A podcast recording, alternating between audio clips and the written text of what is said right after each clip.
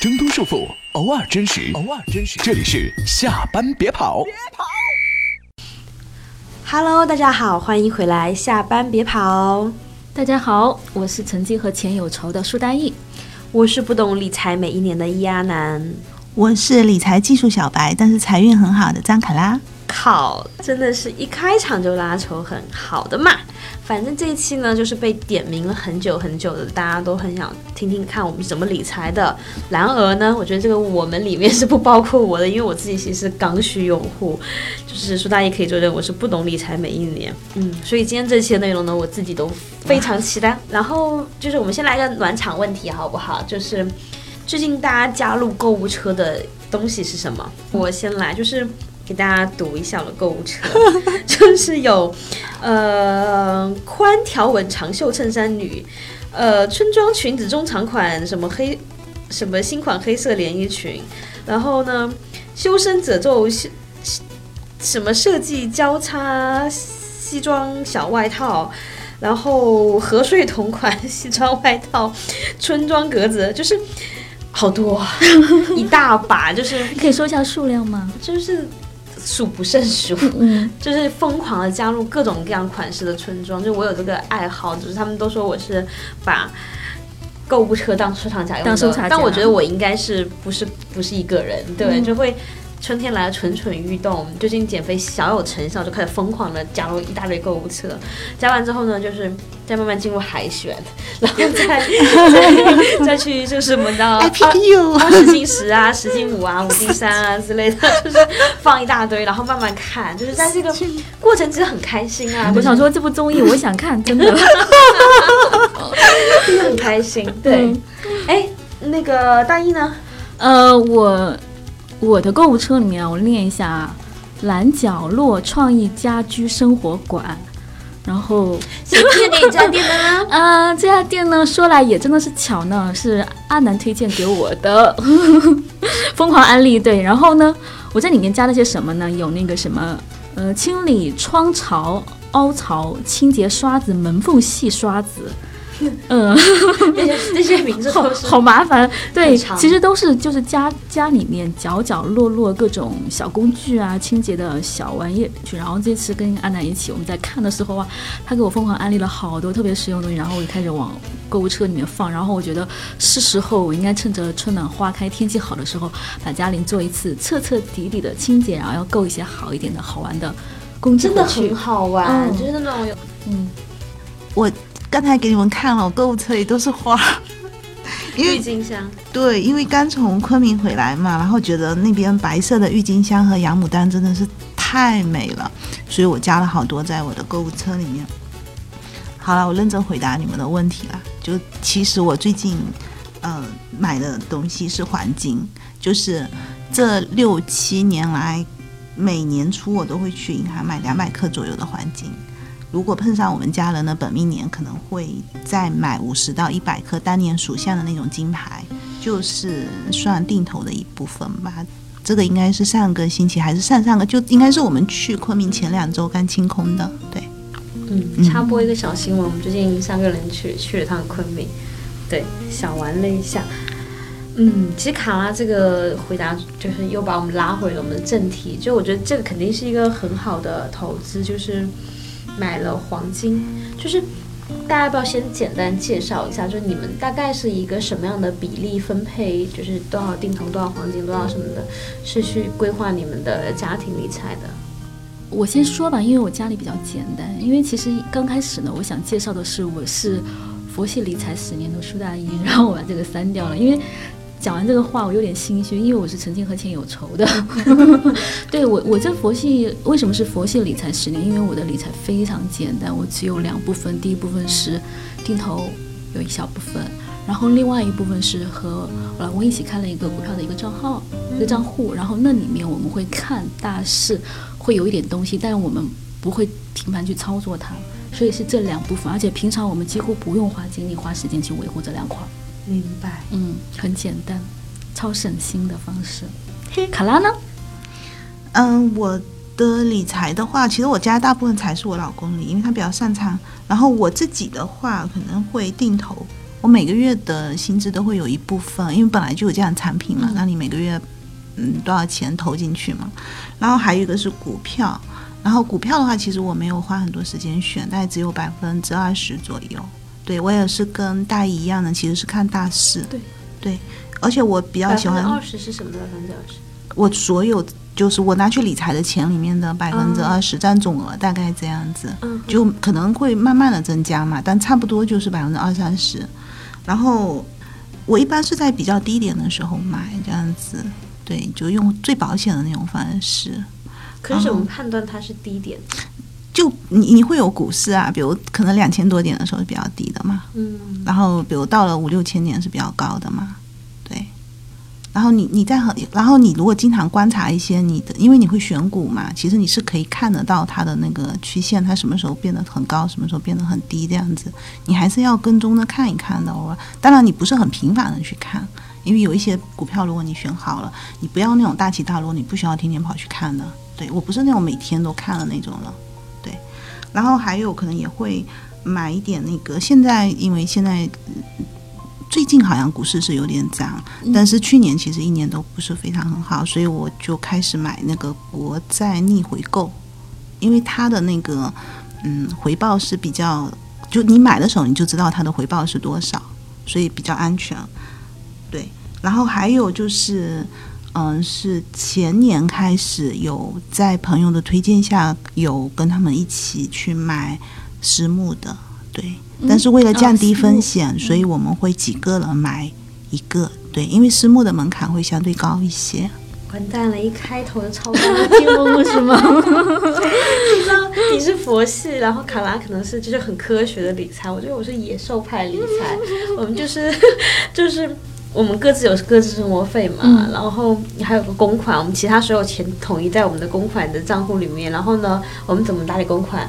我们的原则就是有就花，就是你还可以说，因为我们年轻，嗯，但是就是就有一段花到真的是妈呀，就是就是稀里哗啦的，然后后来发现不太对劲，就毫无积蓄可言。就是我们也存，就每个月可能一点点新生活费其他全公款，那公款就开始狂花 瞎花。对，然后最近刚刚开始就是、就是开始就是固定存下一些钱，不在乎利息，就是一定要实时存下来的那一种。也不希望哪一天。哎，你每个月存的钱你是怎么存？用什么样的形式存下来？我们是，就是怎么说，说起来很 low 哎，就是我们公款是余额宝，然后那个我们每个月存的钱，它也是那种每每每每到了几号发工资之后后一天是，我就让它直接划的。我是用的是那个微信自带的那个什么理财通什么的，嗯我这样找个地方。帮我把钱固定的划进去，啊，然后我又没有很多张银行卡，而且我就很麻烦，我就一部分在支付宝，一部分在微信里面，就这样。对，OK，哎，但是呢，我觉得我想问，就是你们是怎么开始理财的？就像我这种就是野兽派，就完全是觉得存钱干嘛？就先讲我的困惑。哦，对对，我想听一下。对对对，对就我会觉得说，因为很多人跟我们说要存钱，然后呢，就是死小孩嘛，你又觉得一直帮活，好像你不会有天灾人祸降临到头上。就是虽然我道理都知道，你要防范于未来，未雨绸缪，但我觉得我看起来也不像是要。得癌症的样子啊，然后就 是被车撞了再说了，然后就是那种感觉就，就知道说，嗯，存了干嘛，然后就会没有，就是没有这个动力。然后呢，我还有一个很大的 bug 就是，就道理我都知道，但问题是，我觉得也很花时间。就是对我来说，要开启理财这件事情，觉得是一个浩瀚的工程，你要学，你要懂这个，要懂那个。然后呢，我就会觉得说，我有这个时间，我是不是应该去？多挣点钱，对，就是就是充实我的专业啊，然后去去去去去去涨涨工资啊，什么的，吧，就是干嘛的？但我觉得其实嗯，根子还是懒得去管这一块，太复杂了。因为我这种数学可以考到个位数的人，我真的觉得妈呀头头头疼。所以你们怎么开始你们的理财之路的？我我我其实对钱是超级没有概念的，很多年前，嗯，几乎就是把钱用到光，而且呢嗯，而且我当时的理念是，我认为钱要花掉才是自己的钱，经验要从钱 里面对啊去涨。对，但是呢，其实往往这个钱花到一些就是重复性的消费上，它并没有长经验，它只是消费而已。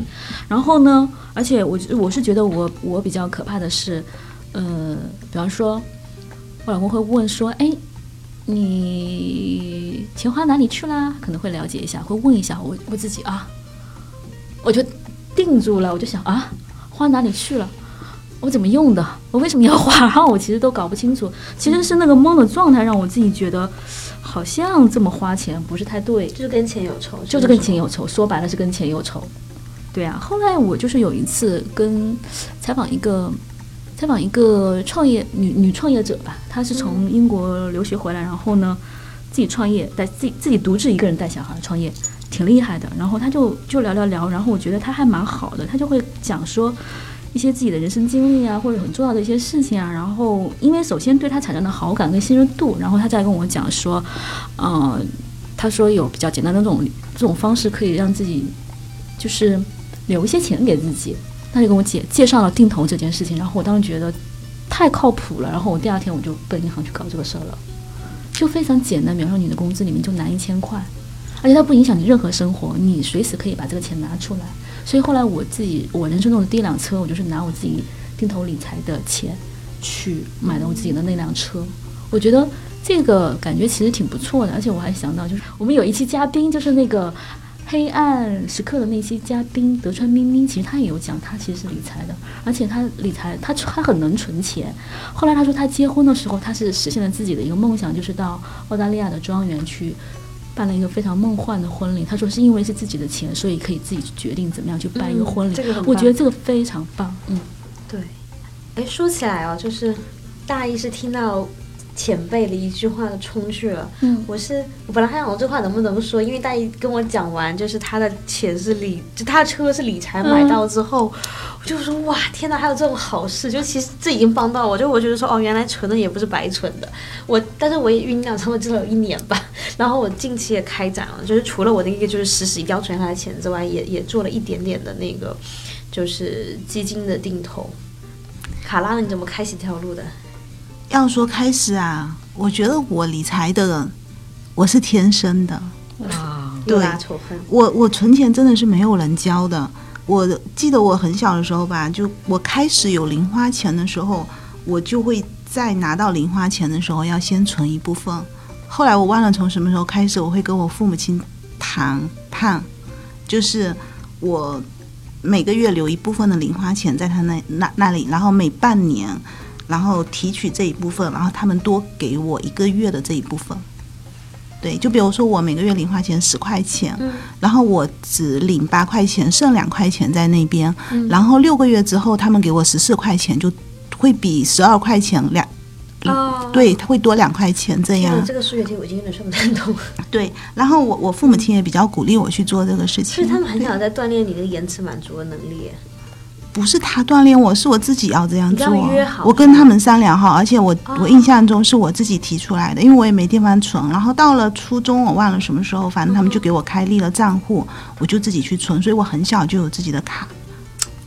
对，那时候还是存折的那种状态。才从娃娃抓起，对对对 金钱观念了，对，金钱观念。然后还有，我觉得我之所以会这样，可能是因为我我在福建，其实我我我们那边就经常会谈论这些事情。就你有这个环境，因为我们那边其实，嗯，就是嗯，是就那种私人的融资比较盛行，你从小就有这个输入，对，，嗯特别好哎，是。所以你你用这个角度去想，现在他们去投资，其实我觉得类似的东西，嗯就你要看行业、看人、看团队，嗯，看他的整个的这种东西，其实归根结底都是一样的原理。对，哎，但你们都不会有有个阶段觉得理财很麻烦嘛？就是感觉要花好多时间研究这些东西，或者是管它。很麻烦，但它是你必备的技能。就像我也不喜欢开车啊，嗯，哎，这个观点不错。嗯，好的，记在小本子上。大意呢，你怎么样跟钱有仇，就是转转变过来的？其实我觉得跟钱有仇，我也很好奇，就是真的真的，因为我觉得 我有过那个，我懂你我也有过那个阶段，然后我想知道你的那个点是什么。狠狠花钱，就是对我举个例子啊，特别有意思，就是我们家里都有买的那个蕾，就是就是雀巢的那个胶囊咖啡机，对吧？其实你知道那个胶囊咖啡机，当时买那个胶囊咖啡机是我老公为了治我太喜欢在路上随时买咖啡的那个习惯，就是基本上你看星巴克买一杯咖啡大概三十块一杯，对吧？长久每天一杯，每天一杯，而且随时随手就一杯，就就这个钱其实长期花下来，不知不觉其实一年下来钱不少，而且是感知不到的。还有个专有名词叫拿铁因子。对，我记得以前我还看过一篇文章，然后就说你如果每天喝一瓶可乐，然后虽然只是两块多，然后你这一辈子喝下来可能就是多少几百万，对，很巨大的一个数字。而且，就假如这个钱放到放到理财市场里面去的话，它可能会有复利。那随着这个时间的复利，可能损失会更多一点。但是我老公当时跟我讲说，那你既然有喝咖啡的习惯了，那我们把咖啡机买回来就不会浪费。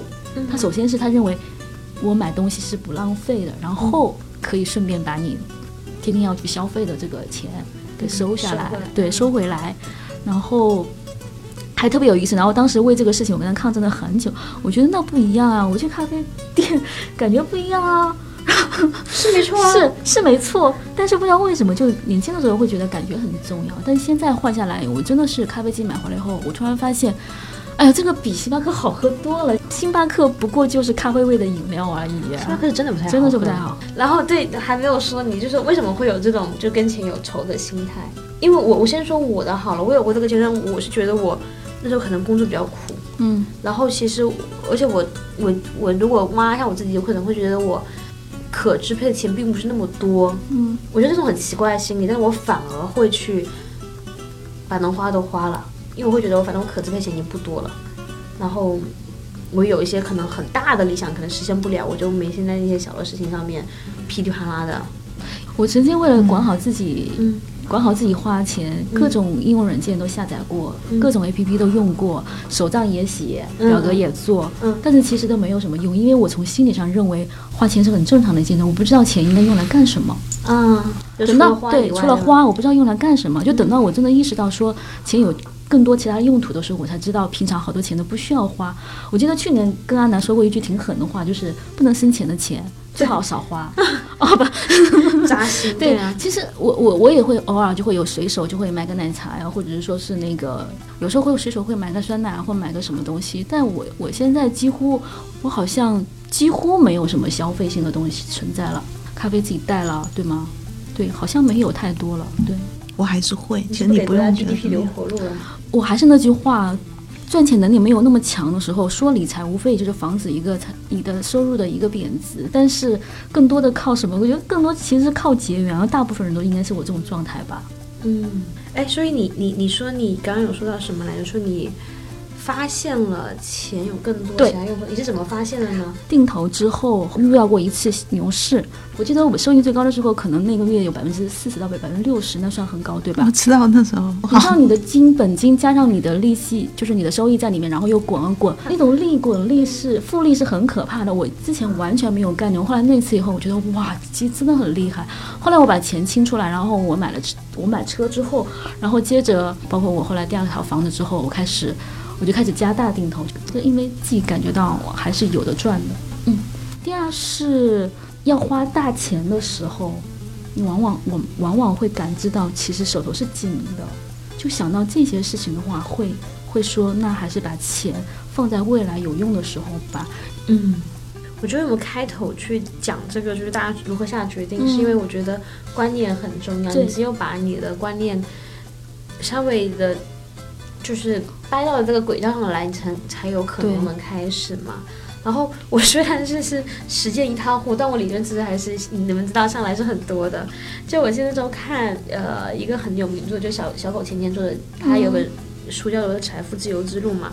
他说他以前小时候是也是跟钱有仇的，但他心态是另外一种心态。他是从小听到那种古谚语，什么富人就穷人死后上天堂，什么富富商都是那种你知道，跟我们中国也很像，什么都是奸商啊，然后怎么怎么怎么样的。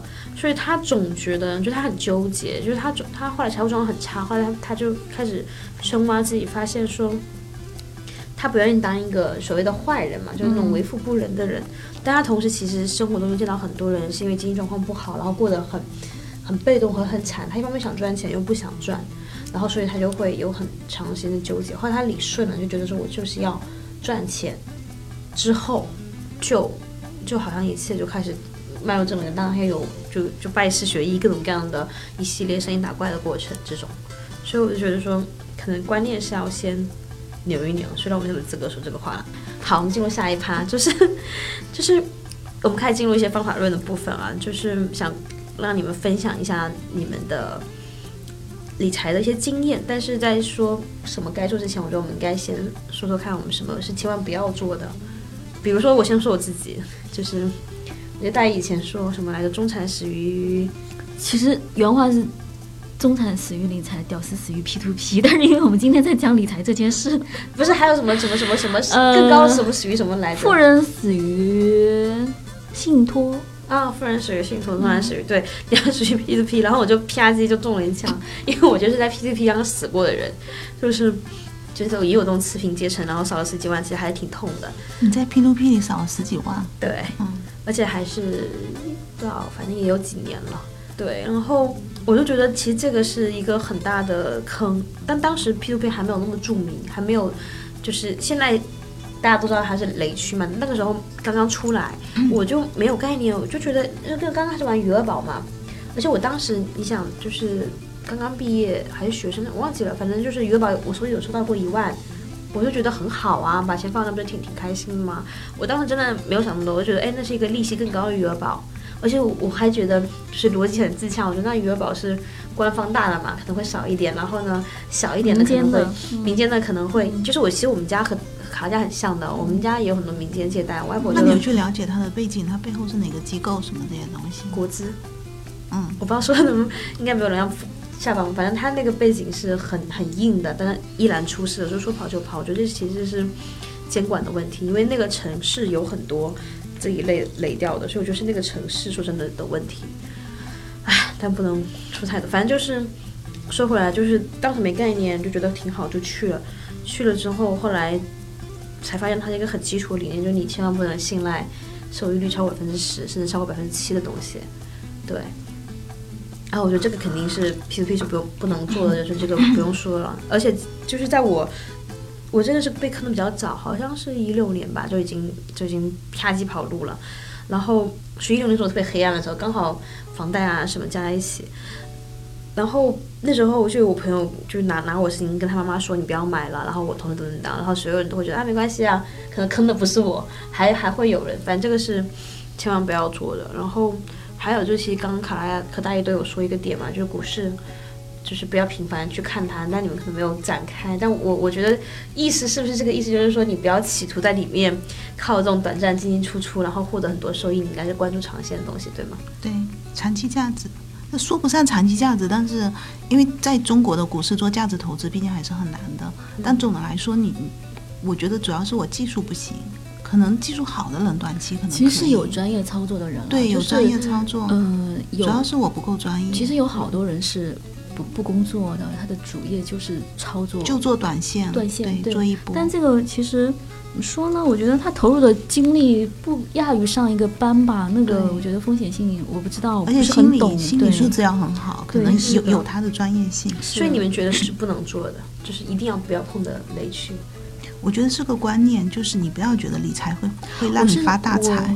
我我是、嗯我是有那样一种感觉。我记得有一次有一次牛市其实是框了很多人进去的，然后就是当时不是有段子嘛，说宝马进去，自行车出来，然后说什么什么穿我是我女儿出生把我躲过的那一劫。穿阿玛尼进去，然后那个 我知道，我知道，就零七年底那个那个时候，零七年底那个时候，那个时候我其实我我也听说了，然后我那时候也很想去去去去冲一下，但是呢，那时候我男朋友啊，他就他就我知道我现在老公，他就他就觉得说，嗯，如果大家都挣钱的话，嗯。那么谁来承担这个损失呢？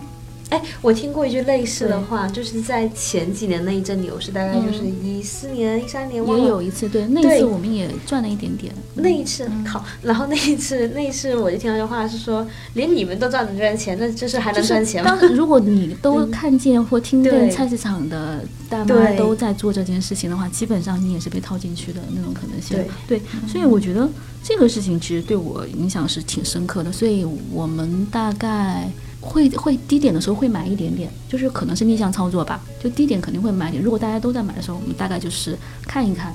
可能因为那个时候低点已经买了一些，然后静观它，然后如果在上升的过程中，可能去微调一下，就调整一下配比或者调整一下呃方向吧，因为嗯我老公他有个习惯，就是他会看一些类似像国关呀、军事啊这样的一些国际关系相关的一些东西，对他会大致起的对方向性的东西会做一点小了解，但这个只是日常的兴趣爱好，绝对不是拿来投资用的。我觉得拿来投资用的话，这个又不好说了。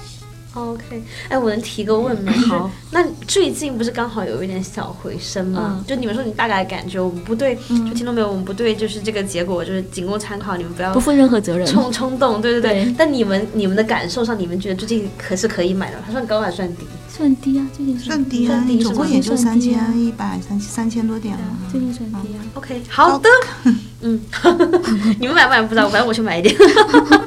好，然后嗯，大家雷区讲完了吗？还有什么你们觉得是？我就觉得理财只是让你财产增值保值，它肯定不会让你发财。如果你你不要抱着这种东西，其实你在股市里就不会那么贪。对，我觉得在各个方面都是这样，对就你千万不能指望发财。就是我觉得说到的严肃选最近那个乐剧都挺好，其实杨父子给我们亲身示范了，就是你抱着发财的心情去干一些事情，就很容易走捷径。对，但是捷径一般都是就是让你绕远路的。所以我有一个铁律哦，只能说嗯风险特别大的那种理财的项目，嗯我们也会去尝试，但是在你家里整体的那个比例，对于我们来说是不超过百分之十五。嗯再好再好，朋友介绍的也不会增加到百分超过百分之二十。嗯，对，明白。哎，雷旭我们总总总结一下，不要抱着发财的想法，不要买高于百分之十的收益，对吗？可以这样说吗？然后那要看阶段啊。其实哦。P to P 我也买过，对，现在可能都不到百分之十，我现在超过百分之五的都很谨慎，要看。七，但是看阶段，对，看阶段，真的看阶段。但是肯定是说你，嗯我觉得是一个常识性的问题，就是你感受到一个明显的一个能让你占便宜和让你稳赚和让你特赚的东西，你很爽的东西，主要我觉得你是你们你都要稳一稳，你到底们不记得支付宝刚出来时候百分之六吗？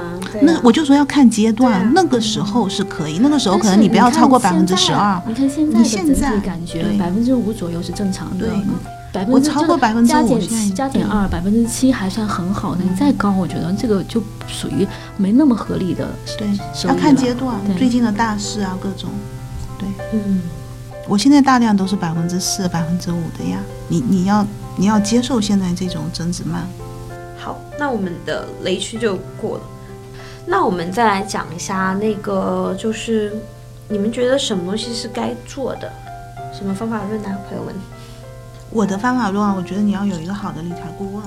我的理财顾问反正是让我学了很多东西，他对我是有很多输入的，因为他会知道你家里的一个财产的结构，他毕竟是专业的人嘛，对，就省得你自己去看书，自己去查书，然后其实一本书里面也没多少有干货的东西，还不如他直接跟你讲一讲，然后你自己再重点的去查一下，自己去了解一些东西。举手，如何获得理财顾问？感觉是没有，你就去那些嗯财富公司啊，或者就有人接待你嘛。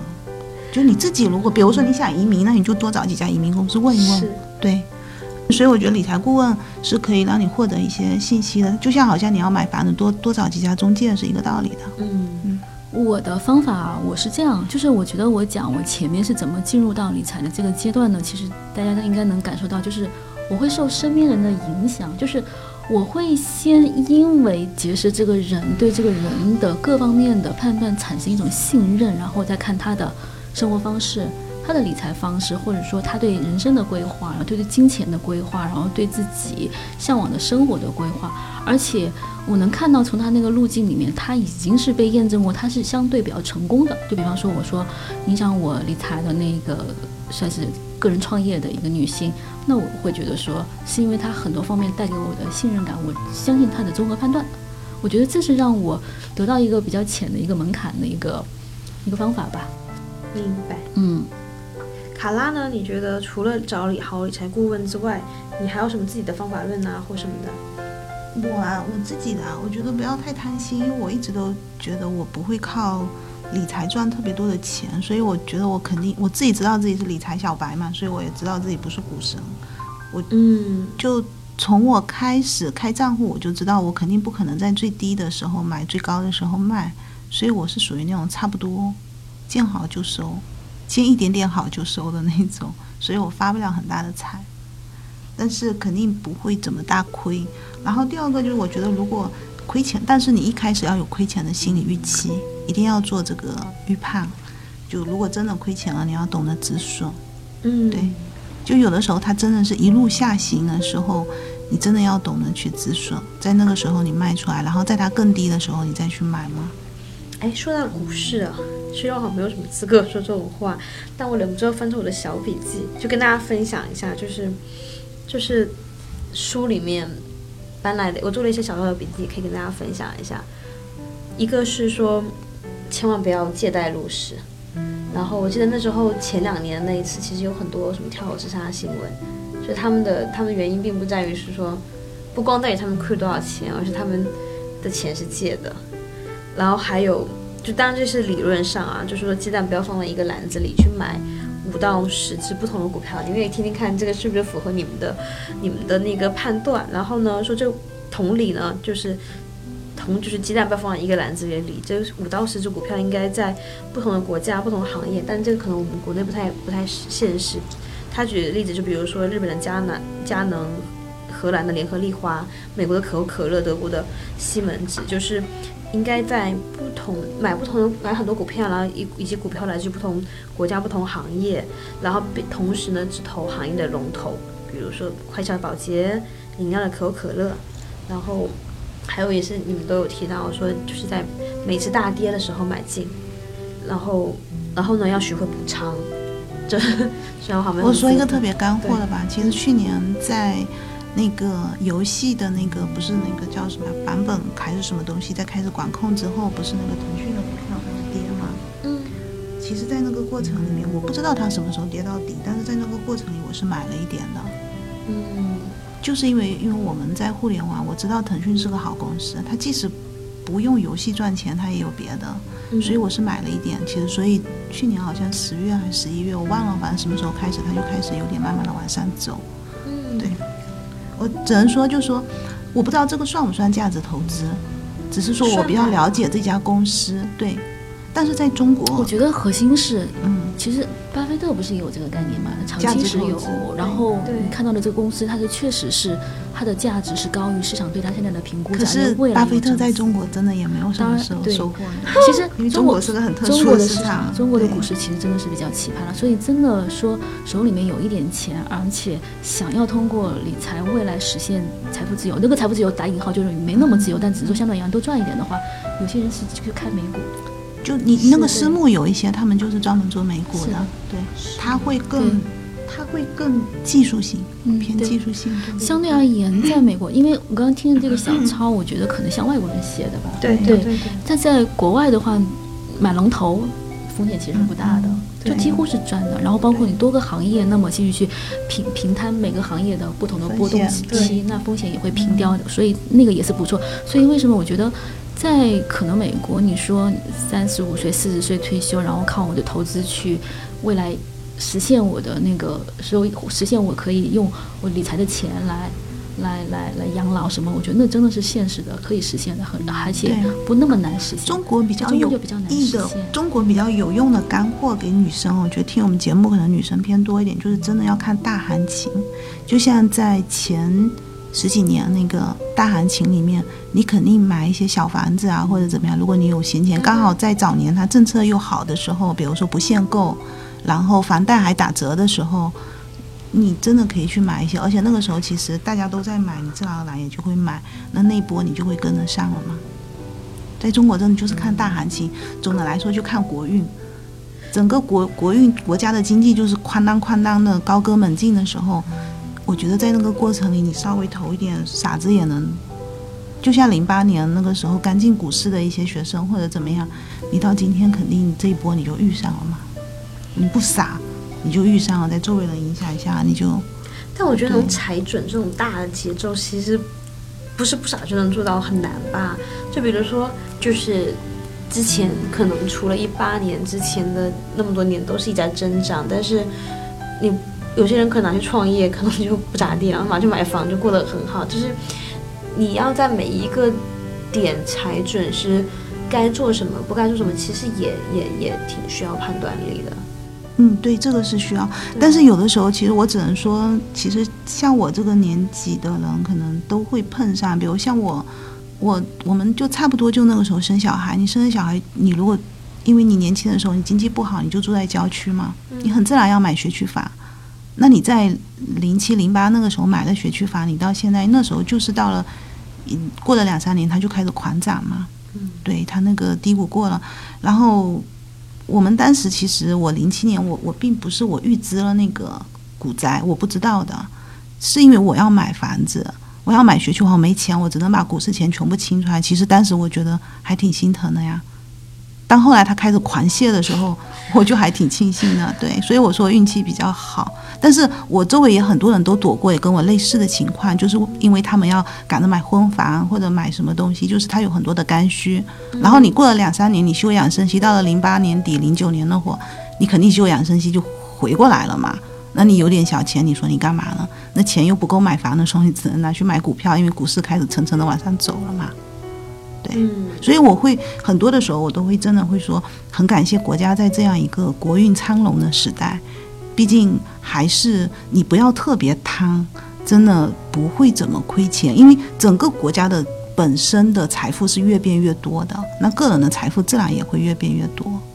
你你不要去做很多高风险的这种操作。我周围这团的跟我同龄的人过，在这十年以来，他们的经济是越变越好的，大部分了。嗯，对。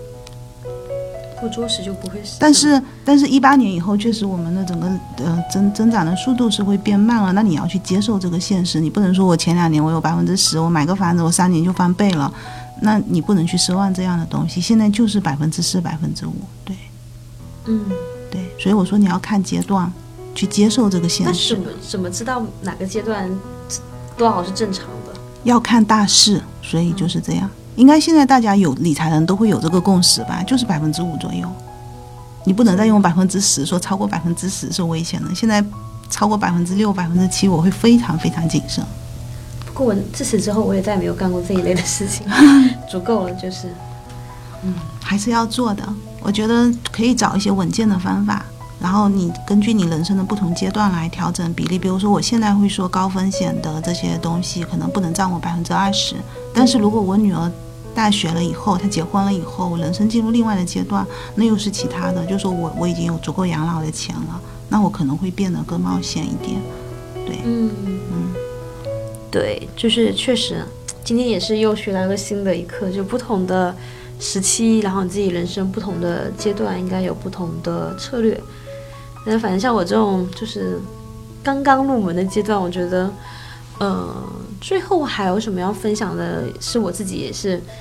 刚刚开始实践的是，也是看了一个我关注的博主，然后也是一个女生，她也就是特别掏心掏肺的讲了很多她自己的过程，然后她就会提供一个比例吧，我觉得用比例来来做分配应该蛮科学的，她就会推荐说，呃，百分之十的定投，百分之十的风险投资，然后。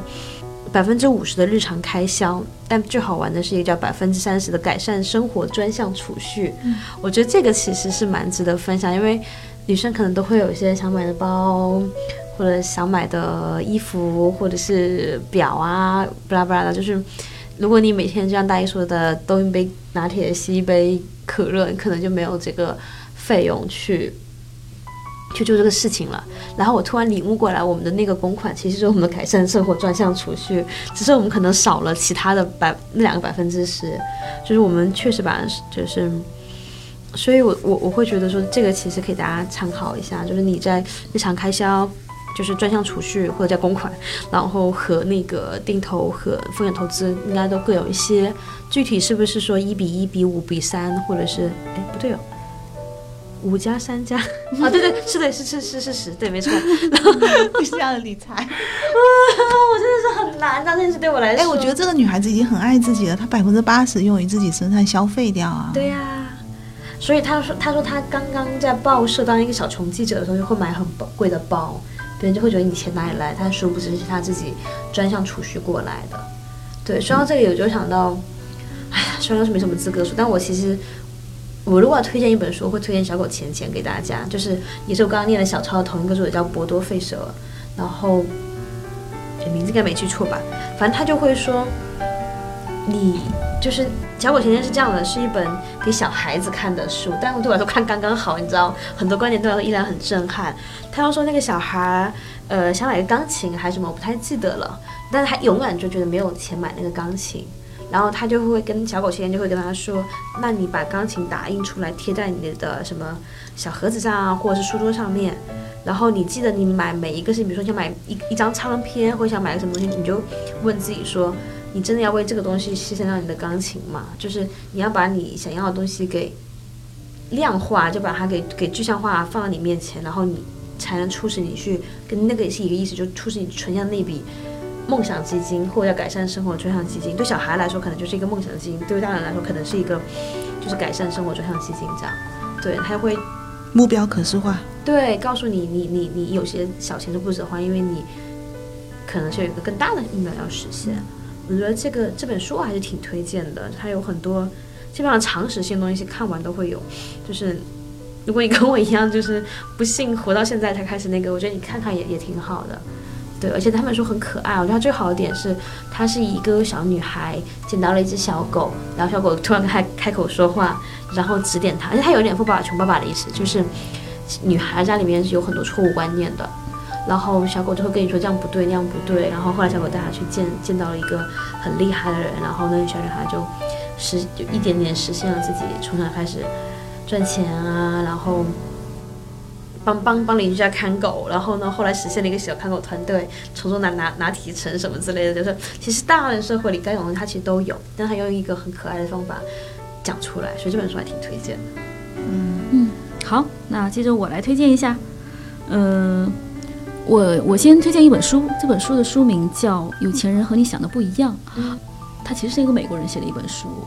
然后呢，它里面有很讲很多，就是当然是基于美国人那样的一种生活环境，讲的是一些怎么样子从消费到理财到实现财富自由的很多一些案例跟故事。然后里面也会透露一些有钱人到底是怎么样的一个生活状态，他们对钱是什么样态度，他们的思路是怎么样，思维是怎么样，价值观是怎么样子。我为什么觉得说推荐这本书呢？其实我是想说，嗯，有时候我们理财更多的是根本是怕穷，所以。我们不知道有钱人是怎样的，我们又担心自己一直是个穷人，所以我觉得这本书是一个开阔眼界的一本书。我是形成一个对财富也好，或者对有钱没钱，或者对有钱人的思维，或对穷人的思维，我觉得做一个基本的了解。我觉得它依然是属于人生观的这一课。我觉得这本书我是推荐。嗯，第二个呢是推荐一个博客，啊，不是，应该是微信公众号吧？对，叫辉哥奇谈，然后那个博主。叫张辉，他是以前百度无人车团队的一个算是高管了。我为什么提辉哥呢？因为顺便说一下，奇谈的谈是那个谭咏麟的谭对吧？不是那个谈话的谈对吧？谭咏麟的谭。对，这个是天书奇谈的奇谈两个字，嗯，辉哥奇谈。然后呢，他在这个辉哥奇谈的这个公众号里面，其实是他大约到中年的时候，三十岁左右的时候开的一个公众号。他其实是为了解决自己的中年危机，就是三十岁的中年了。也算了，现在都来得早嘛。对，因为他人生的高度高嘛。对，他里面就讲到很多，就是他慢慢的就确立自己中年之后的目标，就是通过理财实现。财富自由，就通过理财，就是他，这是他的一个目标。因为其实我讲白了，我理财是觉得说，第一，我管好自己怎么花钱，我倒不一定说我能实现财富自由，但是他是有这个目标的，所以我觉得他会有更广的一个触角去帮我们去看，就是说人生怎么规划。所以我觉得，如果你的人生到这个阶段的话，我就会推荐这个公众号，一个书，《有钱人和你想的不一样》，公众号辉哥奇谈，嗯，推荐这两样东西。然后回头我们都会把这些东西整理成相关阅读或者笔记，然后我们会把它放在我们的声音的简介的那个地方。对，嗯，我给想炒股的女性的同学推荐一个案例，嗯，叫做是股市的那个操纵的一个叫秦建波案，是一个很著名的案例，大家可以去百度一下，就是金融奇才七百天坐庄风雨实录。到时候 对，然后呢，大概可能五六页吧，大家可以了解一下这个情况，对一个小白去炒股可能是有好处的。阿兰如果想炒股，也可以去看一下。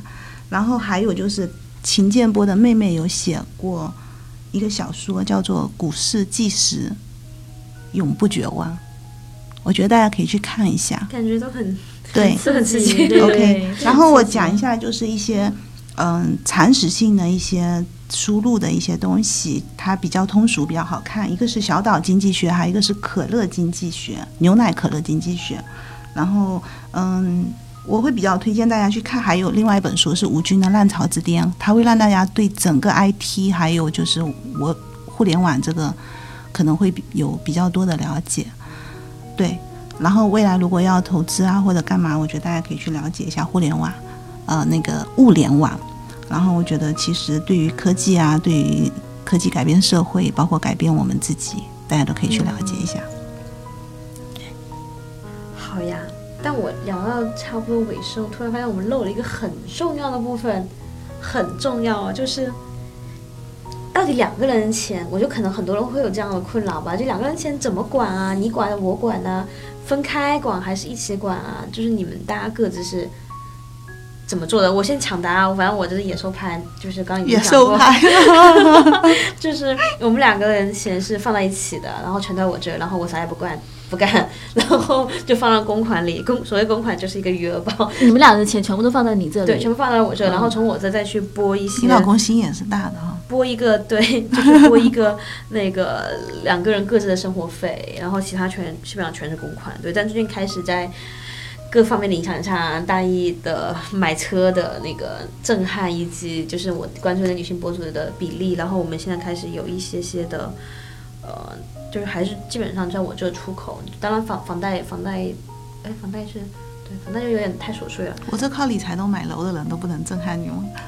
我不知道你靠理财买楼啊，你也没有说啊。嗯，好，你要讲一下吗？来说说你的故事。我不用讲啊，就是就是理财啊，然后就就就就买我女儿的学区房啊，是靠理财的钱吗？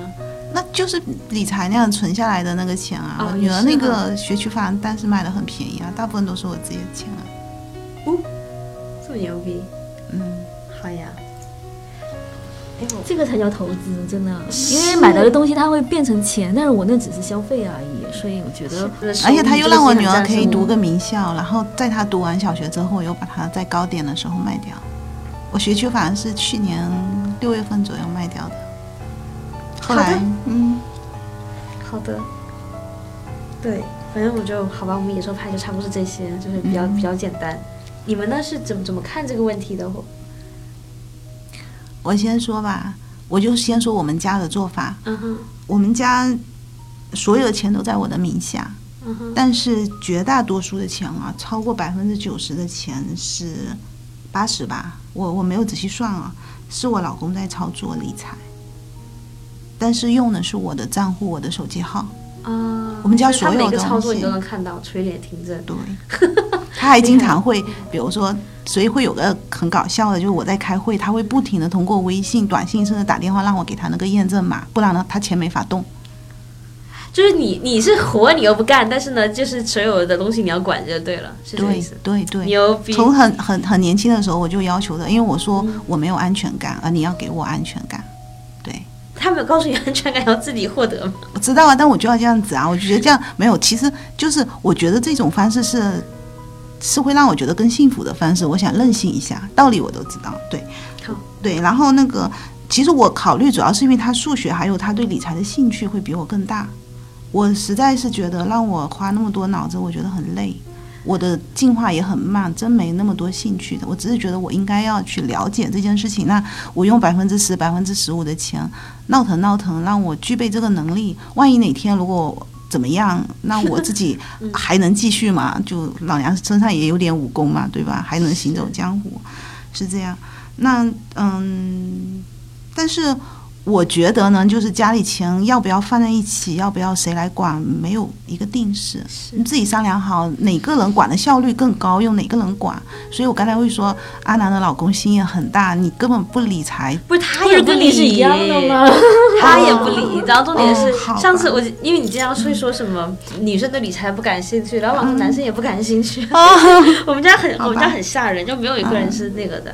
对，我老公是比较感兴趣的，显然兴趣比我大。对，挺好。嗯，大阿姨觉得呢？这个问题，嗯，我觉得卡拉这对夫妻就是一出就是水与尊风的感觉，就男的会理财，这女的能抓在手里，我觉得是蛮绝配了，已经是。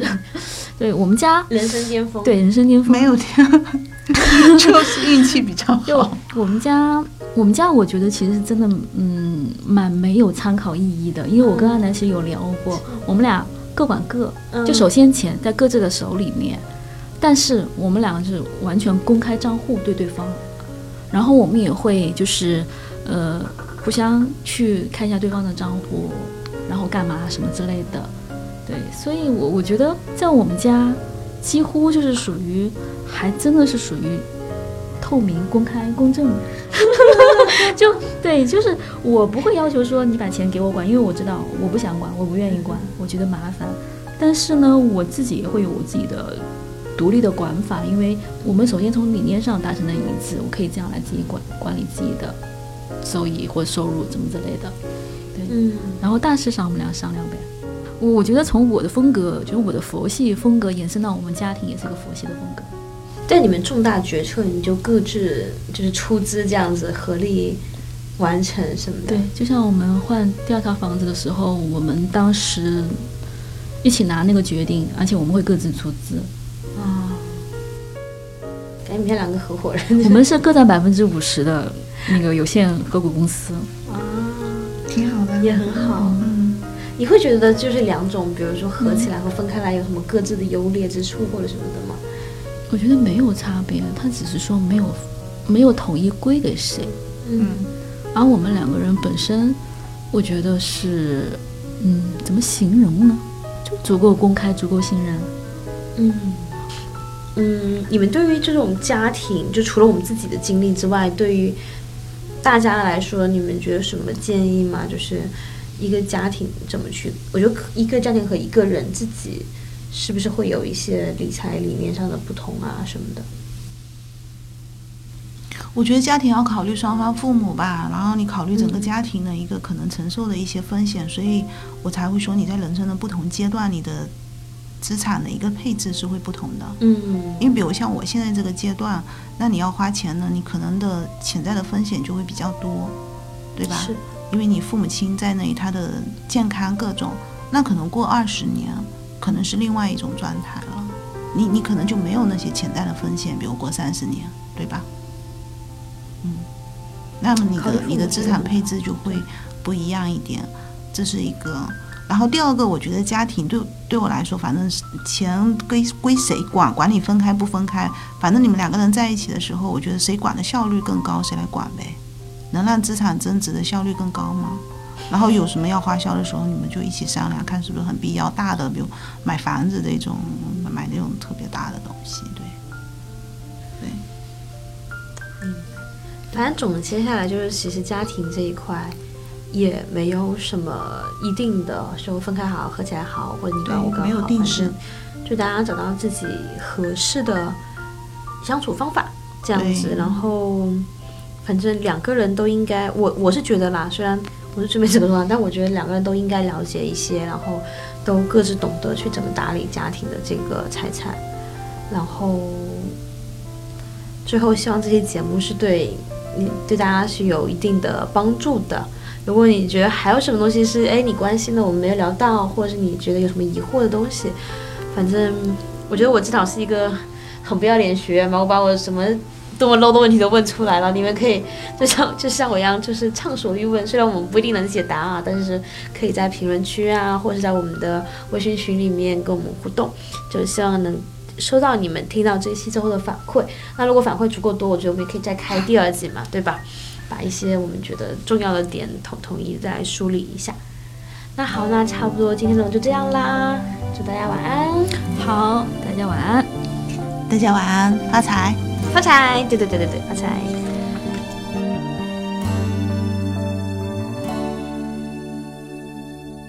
年月悄悄远走了，悄悄得仿似午夜晚风飘。每讲感觉到却又已走了，前尘旧歌可知多少？不过忘不了，是流年中虚空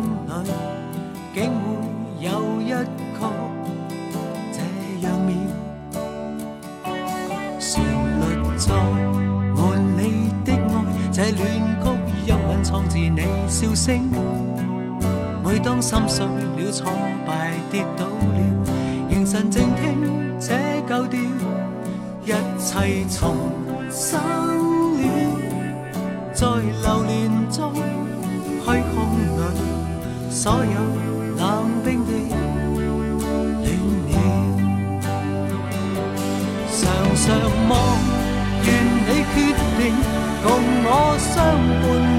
出生命。即使我来时没有爱，离别盛载满是情，祈求望命里注定，就算几多风雨劲，准许这个我共你于今生恋得高兴。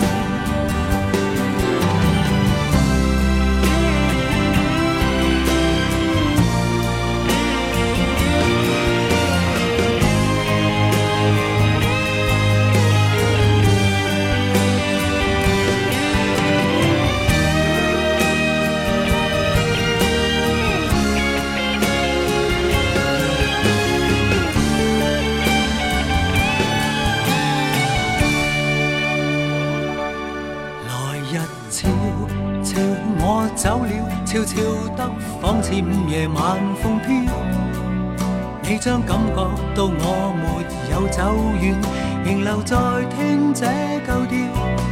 当你重温我，在茫然中思忆里，所有冷冰的暖了。常常望，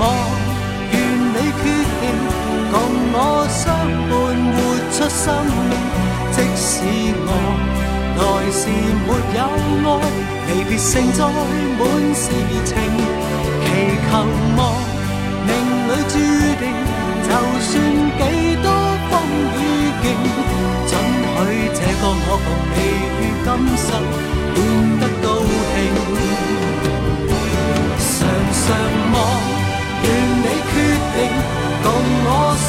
伴活出生命，即使我来时没有爱，离别盛载满是情，祈求望命里注定，就算几多风雨劲，准许这个我共你于今生爱得。